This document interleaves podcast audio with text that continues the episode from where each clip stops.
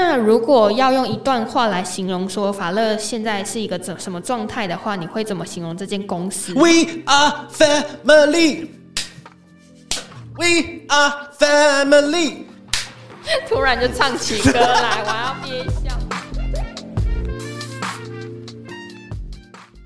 Hello，大家好，欢迎又来到这个小地方，我是娃娃。好久不见，我是韩。耶，今天是韩。哦耶，帮自己敲个鼓。那今天我们想要聊的一个话题呢，叫做要怎么去创造一个公司的文化，对不对？对。就我从旁有看到一个现象，是我就是在之前的公司或者是跟朋友聊天的时候比较看不到的是，嗯，呃，也不能说直接就是完全是朋友，但那个关系会比较算是除了公事上的交集，就是你跟某些。比较资深的员工，或者是跟大家都会保有一个很良良好的运动。话中有话哦，叫做资深的员工，所以意思是说我对不资深的人就就是那个感情的深厚度，是我觉得那像家人哦，像 family 的对人。因为我之前有听过，就是我的主管有称呼说，你就好像是法乐的一个爸爸一样，就是很希望可以带着大家往前走，然后会很担心很多事情，然后也会自己以身作则，然后一个爸爸的形象。成为老板在公司上其实是少见的，嗯嗯，因为我通常都是听到，要么就是公事公办，要么就是呃，他就是完全是老板的形象。那你一开始创立公司的时候，你就有想好要怎么跟员工？处成这样子良好的关系，还是说你自然而然就会变成这样的模式在运作？我先回答前面一个问题哈，就是我觉得还蛮好玩，是我们现在公司的同事，而且多半都是女生，因为我们公司同事女生比较多，他们对于广告或是对于一些业务形态的工作比较能够接受跟喜欢。然后当女同事他们要回来看我的时候，他们常说：“ 爸爸，女儿来看你。” 没有，其实我觉得这个很好，但是某种程度上有点不吉利，你有没有觉得？通常不是，通常说爸爸我来看你的时候，下一步就是要把酒在地上洒过去，就是扫带花就扫墓的时候会继续听到这个爸爸我来看你的靠背哦。但其实心中还蛮开心的，因为老实说，其实我从来没有跟他们讲说你们就像我女儿，没有，我就我觉得这个行为太恶心了，因为他们就不是我女儿，所以我没有这样子讲，所以可能是因为我的某一些行为会让他们觉得我很像是一个爸爸在照顾女儿。的那个感觉，但是，呃，老实说，其实一开始的时候我没有这样子设定的。应该说，一开始我不知道怎么当老板，我觉得跟当爸爸有点像。像我自己的女儿现在三岁八个月，她在月底说要去上课了，哦，其实我还蛮紧张的。就是他已经到达一个长大到一个程度了，所以其实很多人应该有听过，就是我是当了爸爸之后才开始当爸爸。所以其实开公司跟老板也是一样。我觉得，除非你是出生下来就是被当做官二代、富二代接班人，哦，不一定是富二代了哈，是接班人，第二代要去做培养，不然其实应该一般人都不知道怎么去做老板。我觉得好难呢，而且一开始的时候，我自己是有几个。算阶段吧，所以一开始第一个阶段的时候，我是用一种我们都是好朋友，因为那时候我刚创业的时候是二十八岁，我记得，而且而且二十八岁有原因呢。为什么？我去的第一间公司的老板他是三十二岁开公司的，因为那个时候我刚念大二，然后呢，在里面我觉得我老板好屌啊，干怎么三十二岁就可以开公司？很多创业的方法是他教我的，包含我跟客户去应对进退，然后跟一些创意的想法怎么刺激，都是他教我的很多。所以那时候我就想说，好，我要青出于蓝，所以我就很想要在他之前开公司。但是这个是我心中的一个想法，但是其实我从来没有想过我会开公司。那你一开始开公司的年纪，其实跟你如果要聘用的员工，其实年岁不会差到太多。对，真的。那这样子以朋友的方式来相处，会不会产生共识的一些问题？超多！我跟你讲，死定了！我跟你讲，如果现在有在听这个 podcast 的的朋友，建议各位啦，就是一开始的时候，你真的不能。用朋友的方式去经营一个单位，因为真的会死。因为朋友是怎么样子？就是我跟你会成为朋友，是因为我们的价值观、我们的经济观、我们的所有东西都非常的相近，然后我们臭味相投，我们连偷懒地方都想要去偷懒，我们才会变成一个好朋友嘛。但开公司时候不是哦，因为你必须要找到那个人，他是要可以跟你互补的。我比较建议大家要找的是互补，因为我们不是一开始就是直接官二代，我直接接收底下班五十一百个人的那种公司，一开始一定都是两三个开始。你就想象一下，在整个环境里面两三个已经是百分之百了，都跟你一模一样的时候，其实做事不会好。我讲最简单的，你做完东西你要提案，如果两个都不会讲话，他妈去跟谁提？我跟客户讲说话金还蛮恭维，然后你看我东西就好，干去死啊！不可能，所以一定会要有人会去听，有人要去讲，有人要去做，所以个性不一样的人做会比较好。我现在突然想到一个形容词，有点像是你自己上班的时候会有部门，对不对？你部门一定会有同事。我觉得开公司，如果你把大家当朋友的话，会有点像是你在一个部门做事，但是你却需要付你同事钱。开公司会变成这样子，就是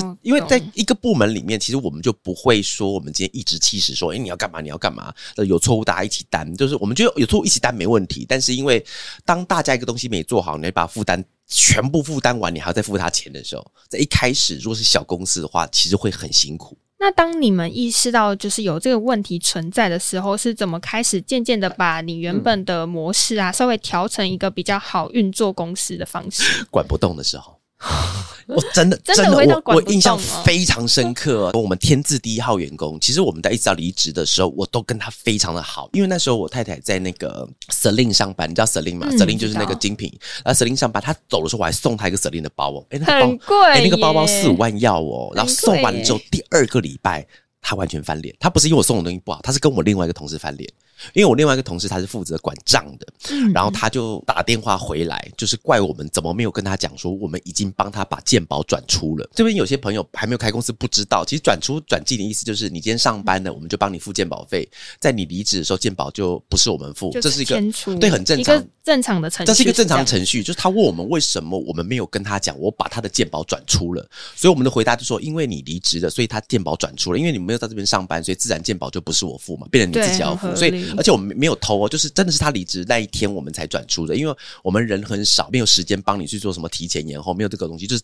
走我们就赶快办，这样我们就不会出错，因为小公司经不起那种一帮人家白付钱这件事情。然后他打电话回来。是用凶的，他不是凶我，他是凶我那个同事，就凶外面那个那个。他平常你看他平常他是不会骂人，但是他那天他是电话是用摔的，你知道？他说：“干的为什么要被人家骂？”他说：“我只是帮你转出，我又不是偷你钱。”但那个同事是基于什么原因？他认为你们这样子应该要通知他，还是很很怪啊？呃，我我不太清楚，但是我相信他一定有自己的原因跟理由，这个我们就不知道怎么去解释。但是只是说到那个状况的时候，因为其实，在走之前，我们都是一大像一家人，然后这只是一个起点，然后但是起点之后，我才嗅到。到一点有一点味道不太对的时候，然后再后来还发生了一些小小的状况。有一个案子，我是举例哈，但是其实是实际发生的。那个案子它实际要发生了，然后呢，这个东西算是我整个转换思考的一个起火点。这位同事他其实在一个月后，他要出国读书了。他去，我记得去英国吧，英国深造，然后去英国要读书的时候，他是一个月后要离职，然后那时候我就给他做一个案子，其实不是我是是另外一位那个，就是刚才我们现在总共三个老板嘛，我刚刚一个被骂的，另外一个哈，另外一个给他案子，然后从那个案子之后，他就不太理我们，就是什么不不只是发案子给他那个人啊，包含他连我都不讲话。就觉得很怪，我不知道，其实我真的不知道为什么。然后是到直到他要走前几天的时候，他才跟我们讲，他说为什么我们要在他走一个月的时候给他这个答案子？他觉得我们不应该给他东西做。但是他还是在在他还一个月，对对，他还一个月，所以呃，我我先讲，就是我我我我，其实我不知道怎么评断这件事情是对是错的哈，但是我只觉得就是因为我们就以正常的逻辑来看的话，今天上班然后给你东西做，那其实老实说了，如果认真来讲，就算最后一天，我觉得给他做也是正常的，因为他最后一天没做完就就一样就走了，我不可能说哎没做完不准走，因为我们都已经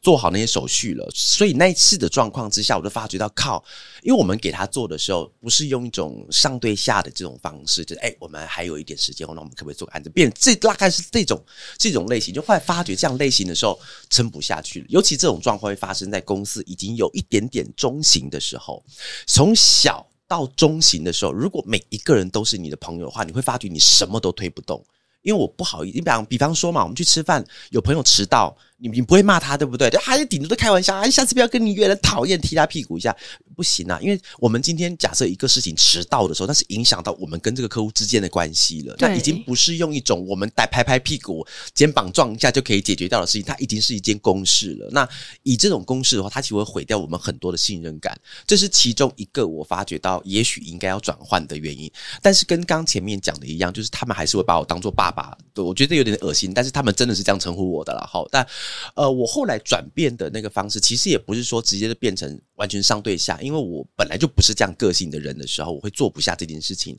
啊，所以只是到后来，我就慢慢变成说，我们中间会有一个分际在。所以其实你会发觉到，之前他们可能会称呼为朋友，但是他们现在会把我称呼为长辈。我觉得差别是在这个地方，就是我会该照顾他们的。照顾好，但与此同时，你对这个家庭还是要负你应该要负的责任跟权利。我觉得也是因为这样子，所以我们公司有些他们真的可以待很久，然后但是有些撑不下去，可能是广告业真的太辛苦的话，那也撑不下去，那也没有办法。但出去还是会叫我先爸。那刚刚有讲到说，因为有些人会面对一些困难，或者是挫折，或者是想转换跑道，那他们可能会选择离职。那你从最一开始面对员工离职啊的心态，跟后期就是陆陆续续的那个心态的转变，你有落差吗？哎，其实我到现在员工离职，我都无法习惯的。真的假的？真的真的真的，因为四年呢，十四年没有办法习惯，就是每一个跟我讲离职的时候，我还是一样会很难过。之前大概是六年前到七年前左右，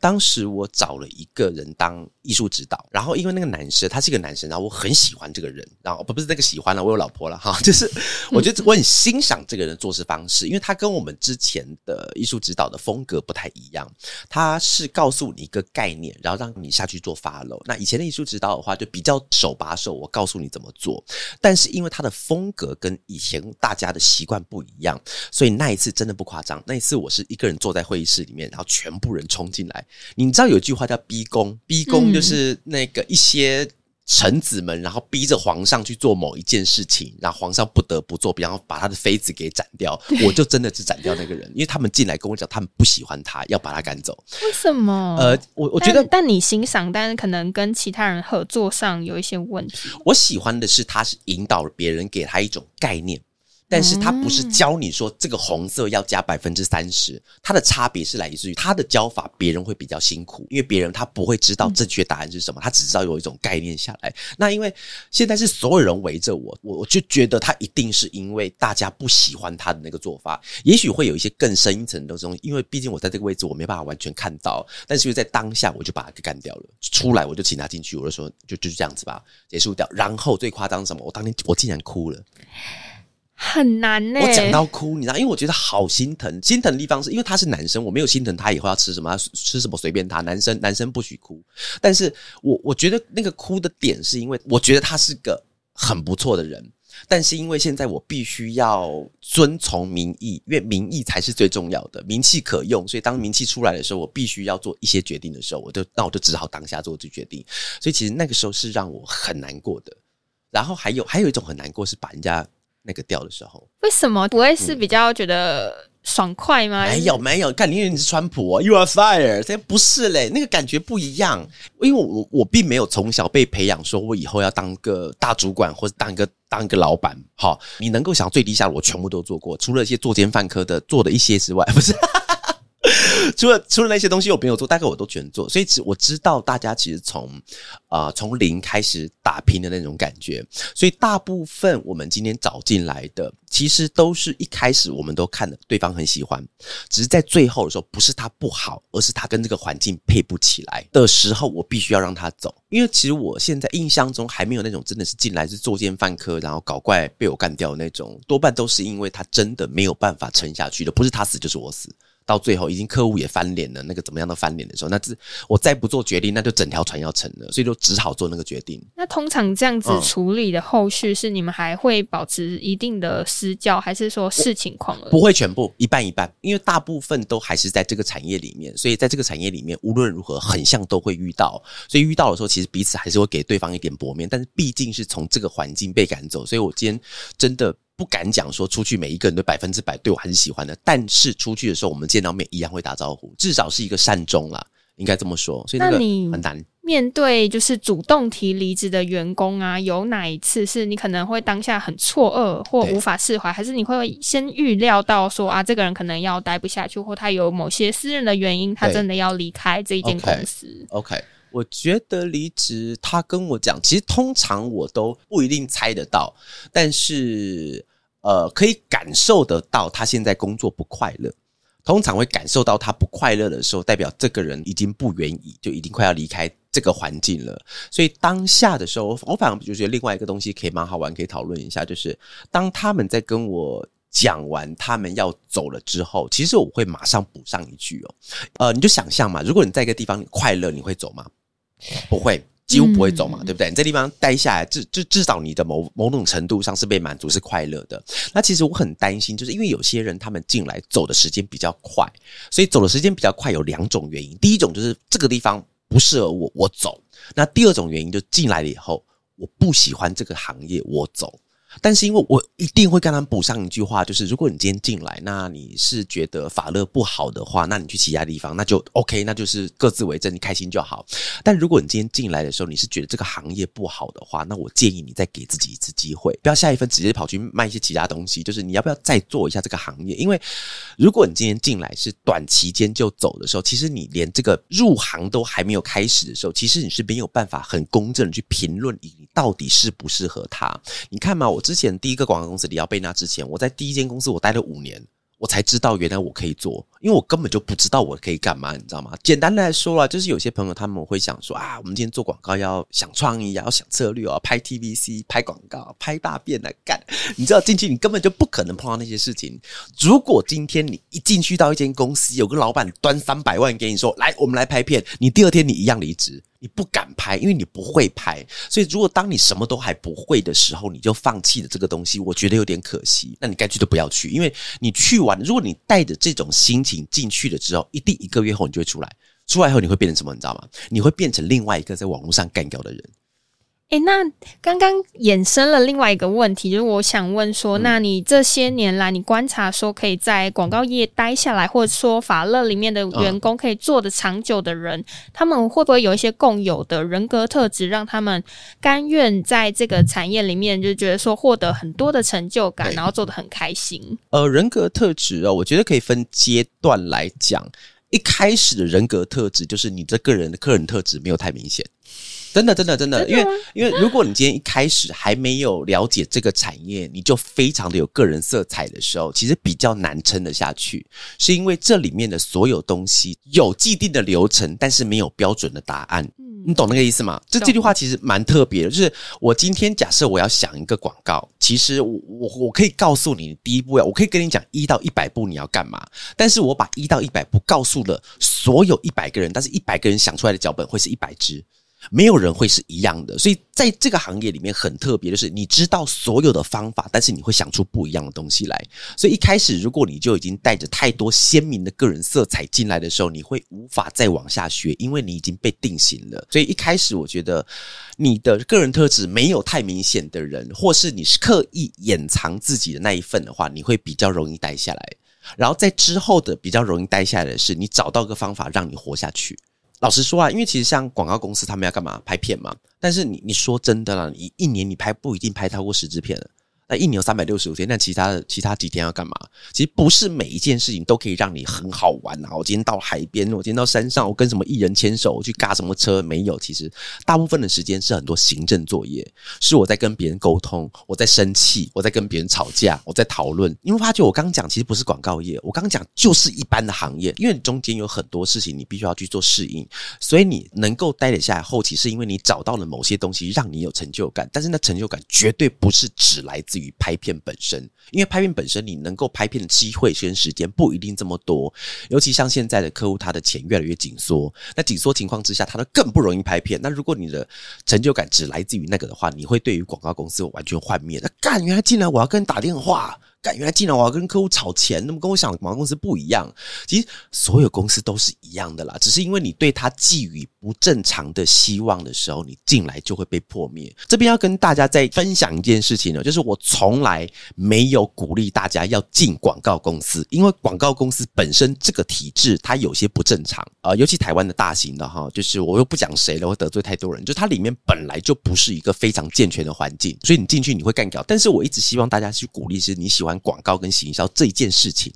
然后上次上次有一个网友在在网络上跟我有些探讨，他说你为什么可以一直鼓吹广告文化？那时候其实我没有听懂他到底在讲什么，你知道？但是我后来想通，他应该是有在广告公司被折磨过，所以想说为什么我要站在资方的角度讲话？各位不是哦，我其实我我公司很小，我公司二三十个人，我其实我很小的公司，所以其实我没有站在资方的角度讲话。你不喜欢广告公司没差，因为其实我也蛮讨厌广告公司的，但是我喜欢广告这份工作，所以这两个东西我们把它分开来看一点会比较好。那我突然想到说，那你有一个阶段性的成就感，是你可以借由说你带的人会越来越进步，还是你天生就是喜欢带人？没没没没没没没没没没没大力撇清。哎，等下，我想天生喜欢带人的。哎，但是说说没有又很奇怪，因为我之前我曾经在贴文上有稍微。揭露一下自己的特异功能，就是我从小学一直到大学毕业，我当了十年的班长，我就是一直当班长。我不知道为什么，我就是一直当班长，所以有可能自己当老板的某一些个性是来自于当班长这件事情。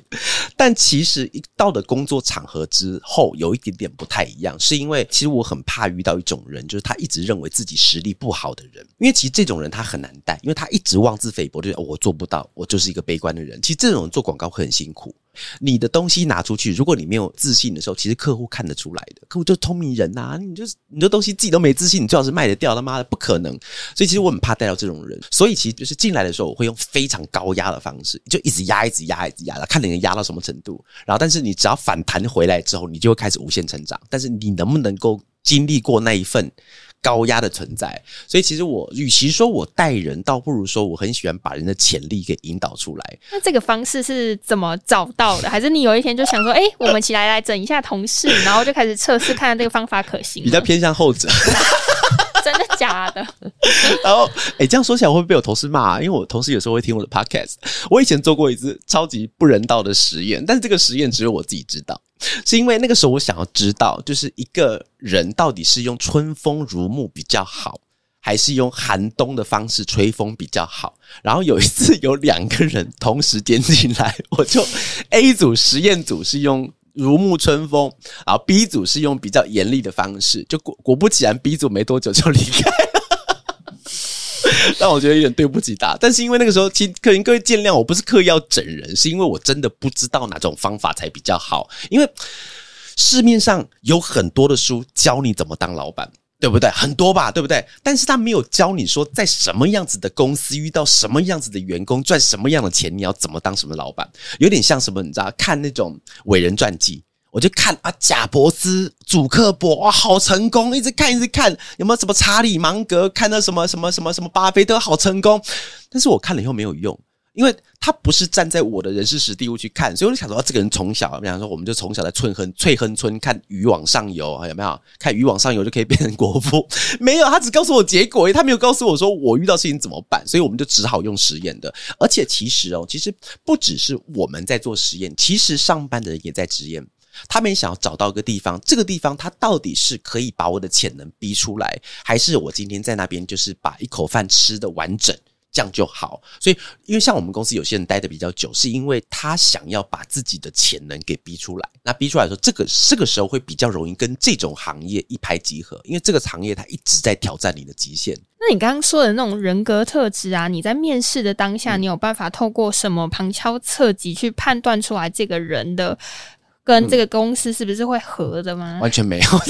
我是讲真的，这是这是我的一个很大的缺陷，就是我可以在跟你认识之后找到你的长处，但是我没有办法在第一课的时候知道你的长处是什么。每一个人在面试都很厉害，但是因为真的要路遥知马力，你才会知道，而且不只是我，他也才知道这个公司适不适合他。好，那我就讲我自己看人的方式了，哈，就是呃，看的方式就是我很喜欢听他的声音，就他的声音只要是够洪亮的人。洪亮的，然后有精气神的人，我听起来会比较舒服。听起来比较舒服，不是因为我自己的个人喜好，我想听舒服，是因为接下来你要跟客户讲话。那客户讲话的时候，他你对比一个，哎，我们今天东西要这样做，那听起来就觉得他心情就不爽。对比另外一个，他声音至少比较阳光的人，听起来的时候，你会觉得这个跟他合作会比较舒服一点点。所以一开始其实我很看重你是怎么去跟我应对的。所以与其说我要看他内心中有什么样的实力，不如说他今天外在表现的外显的个性是怎么样子。在广告行业里面，除非你今天是做很深的创意。比方说你在后面写文案呐，或者写设计、做设计，你不一定需要跟这个世界沟通的话，通常我还蛮看重你跟这个世界沟通的技巧在哪里的人。那因为我之前有想到说，你提过说你其实会在意说别人的感受，就是你可能会为了要运作公司，你还是一定要该是什么案子谁就要执行。那这个阶段是怎么转换到？没有转换。我有个同事，他之前离之前离开离开的同事啊，一个男生，他非常了解我。就是呃，其实我一直没有办法用一种，因为我时常讲一句话，叫我很羡慕人，就我其实很羡慕一种人，就是商人个性的人。Businessman，因为商人个性，我们就会知道他今天他是用利益导向的，他是用数字在说话的，所以一个人身上他能够产多少产值，跟他累不累没有关系，而是他带出了多少的数字。我非常羡慕这种人，因为他可以把一个人当做一个数字，所以你对我来说就是还，你现在对我来说是负二十，那你就麻烦至少变成是零。从负二十把它变成到零，接下来我才能应该期待你会变成正二十，但是我没有办法，我不是在讲好听话哦，我是真的没有办法，因为我没有办法把一个人当一个数字，我只能把你当人。但是因为这种状况之下的话，对老板会有点痛苦，对，就变成说我今天在一个案子要过去的时候，其实老实说了，其实真正的好一点老板应该是要看到说这案子过去，他有没有办法帮公司长远的东西做规划，但是我没有办法，我只能说这过去的时候他会不会垮，那他会垮，这个案子我不要了。但是为什么会有这样的心态？是跟你本身个性上面的顾虑别人的感受有关吗？这个我觉得是跟你刚才讲的是对的，就是跟。太顾虑别人的感受这件事情，但是你说是太，但是因为又是因为这种的关系，会让很多人他们会愿意跟着我做事，但又是因为我这种个性，会让我跟我做事的人，他们相对可能会更辛苦一点。因为其实哦，把一个案子推掉，不是代表大家会轻松哦。把一个案子推掉，意思是什么？不代表说这个时候的业绩是真空的。当业绩真空的时候，表示下一个来的时候，不管是好是坏，我们都得接，而且包含那个员工，他也知知道他必须要接。所以其实把案子推掉，不代表那个人会比较轻松，只是在当下会觉得，哎，突然好一点，但之后可能会更累哦。所以，其实我这种个性，我不觉得他是一个对于公司来讲非常好的。特性存在。如果这个公司要长治久安，或是要更扩大的话，所以这也是为什么我们公司会有三个老板。我就是负责其中一些人情世故那一面，然后其他几个人他们就帮我负责我其他我 take care 不到的地方去。对，而且公司的三个老板刚好是不同面相，也是不同跟员工相处的方式。对啊，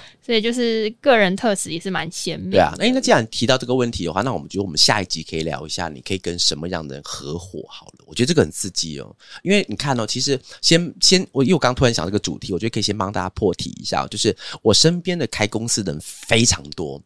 然后每一间关掉的，没有一间是因为赔钱。我讲真的，没有人是因为赔钱关掉，都是因为吵架。